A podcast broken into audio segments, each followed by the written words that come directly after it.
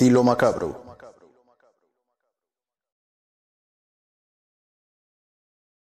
Desde que tengo memoria he estado obsesionado con lo paranormal. Debido a mi naturaleza inquisitiva, siempre me he sentido atraído por el estudio de los fantasmas y espíritus. Cuando pienso en cómo fue que comenzó todo, me acuerdo de mis padres. Ellos solían contarme cuentos de horror antes de irme a dormir.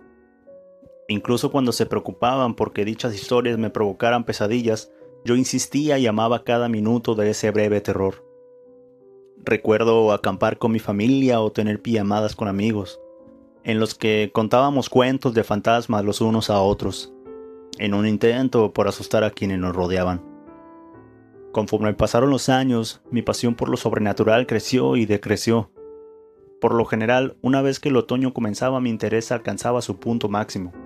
No obstante, en los meses inmediatos de invierno mi interés volvía a enfocarse en las cosas de mi vida cotidiana. Trabajo para una compañía industrial manejando números. Paso día tras día, hora tras hora, capturando datos e imprimiendo hojas de cálculo para mis jefes.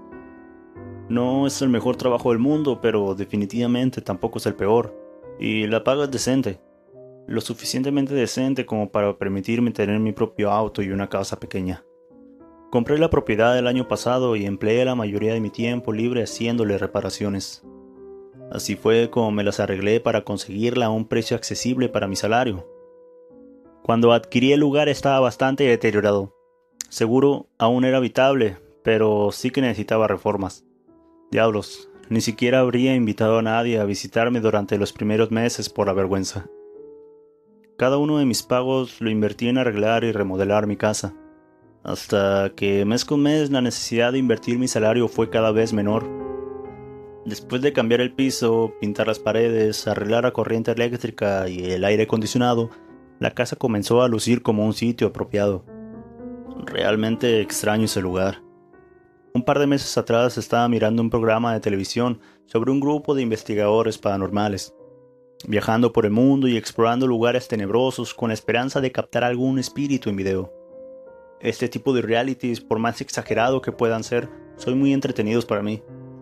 Seguro muchos de ellos son falsos y llevan al límite recursos sobreactuados, como hacer que un ruido cualquiera se convierta en algo aterrador, una pisada aquí, una pisada allá, el arrastre de algo sobre el suelo, una puerta cerrándose ocasionalmente, pueden llevar a la histeria.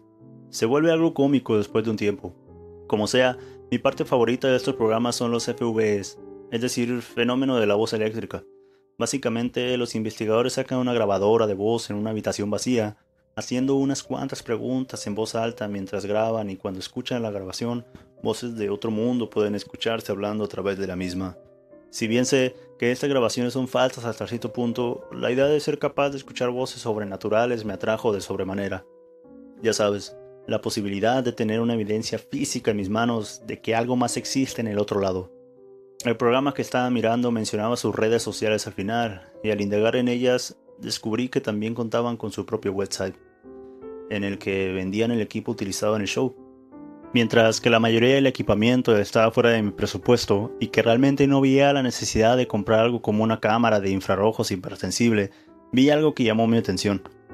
Eran esas grabadoras digitales que usaban para las sesiones de FVE algunas de ellas eran bastante costosas, exponiendo cientos de botones distintos y funciones. Otras más solo contaban con lo básico. La más simple costaba alrededor de 40 dólares. No sé qué fue lo que me impulsó a comprarla. El pensamiento de que finalmente podría satisfacer mi vieja pasión, o quizás solamente estuviera tomando decisiones estúpidas de vez en cuando. Como sea, compré el objeto y de hecho me olvidé de él, hasta que alguien tocó mi puerta. Tras un par de semanas mi interés se reavivó. Pasé la tarde leyendo el instructivo que venía con el aparato. Instrucciones simples de uso y mantenimiento. La probé esa misma noche. Me quedé despierto hasta la madrugada haciendo preguntas, reproduciendo el sonido estático y repitiéndolo una y otra vez. Cuando el sol afuera se tornó naranja, revelando que el sol estaba saliendo, decidí dormir un poco, aliviado de que ese día no tuviera que ir al trabajo. Un rato más tarde, al levantarme, volví a mirar hacia la grabadora que había comprado. Consideré que mi casa tal vez no estaba embrujada en primer lugar, por lo cual mi falla al capturar algo era verdad. Nunca he experimentado o sentido nada paranormal desde que me mudé, así que no podía estar seguro.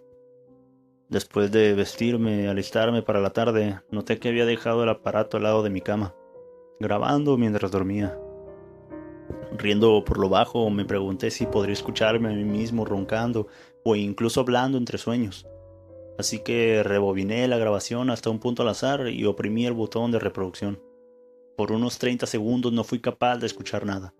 Entonces distinguí un sonido de arrastre, como sábanas siendo arrojadas. Otro minuto pasó y estaba a punto de apagar la grabadora cuando oí algo más. Se escuchaba como un susurro. Después de reproducirlo múltiples veces, distinguí lo que decía. Te veo, te veo. Decir que estaba en shock sería poco. Escuchar esa voz envió escalofríos por mi espina dorsal como nunca había sentido antes. Mientras consideraba la posibilidad de que podía ser yo mismo hablando dormido, no se sentía como si ese fuera el caso. Pasé el resto de la tarde escuchando la grabación con detalle y hubo solo cuatro ocasiones en las que se grabó una voz. No estoy seguro si se trataba de la misma. Está ahí, está ahí, vigílalo, Te veo, te veo. No puedes escapar. Cada una era más escalofriante que la anterior. No estaba seguro de qué hacer en estas alturas. Estuve dándole vueltas al asunto, entonces consideré grabarme a mí mismo una vez más mientras dormía, solo para estar seguro. Me fui a dormir temprano esa noche. El sol aún estaba en lo alto del cielo, aunque descendió rápidamente. Me aseguré rápidamente de que cada puerta y ventana estuviera cerrada antes de poner en marcha mi grabadora. Fui despertado a las 2 de la mañana por algo. No podría asegurarlo con certeza, pero me sentí como si estuviera en peligro. Me senté en mi cama, empapado de frío sudor y mirando alrededor de mi habitación. Recuerdo haber preguntado en voz alta si alguien estaba conmigo, pero no recibí ninguna señal. Fue más difícil quedarme dormido la segunda vez, pero eventualmente lo logré. Al despertar, rápidamente conecté mis audífonos a la grabadora y reproduje lo que se había grabado esa noche. Solo fui capaz de escucharlo dos veces. La primera cosa que distinguí me sobresaltó fue el sonido de la puerta de mi habitación abriéndose. Sea ciencia cierta que coloqué el cerrojo en cada puerta. Aún así, el sonido de la puerta abriéndose era tan claro como el día. Unos 30 minutos después de eso escuché la primera voz. Está ahí. De nuevo, la misma oración de la noche anterior. Continué con la grabación sin escuchar nada por una hora. La siguiente voz que oí dijo. Para mí se escuchaba como si alguien estuviera pidiendo que lo salvaran de algo, aunque no puedo asegurar por completo que ese fuera el significado. La siguiente oración aún sigue causándome escalofríos.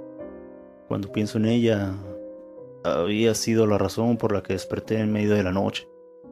La voz decía, Mátelo, ahora, ahora. Era casi como si se emitieran una orden, mi propia orden de ejecución. Acto seguido pude escucharme agitado y preguntando la nada si había alguien ahí conmigo. La respuesta que escuché para dicha pregunta me heló la sangre. 50 de nosotros estamos aquí. El pensamiento de 50 espíritus en mi habitación mirándome mientras dormía me aterrorizaba. La semana siguiente pasé a mi casa en venta y me mudé a un apartamento de una sola habitación. Ya no tengo ningún tipo de interés en lo paranormal y si alguien allá afuera está interesado en fantasmas, tengan cuidado. No sé si mi obsesión por lo sobrenatural abrió alguna puerta para los espíritus o si estuvieron allí todo el tiempo, en silencio y esperando a alguien a que hablara con ellos. Desde que escuché esa grabación no puedo evitar sentir que me observan constantemente, que me persiguen. Puede que tenga que buscar un nuevo apartamento pronto, pues estoy empezando a escuchar mi puerta abriéndose y cerrándose en medio de la noche. Toma mi consejo. Nunca te grabes solo de noche mientras estás durmiendo. Puede que no te guste lo que encuentres.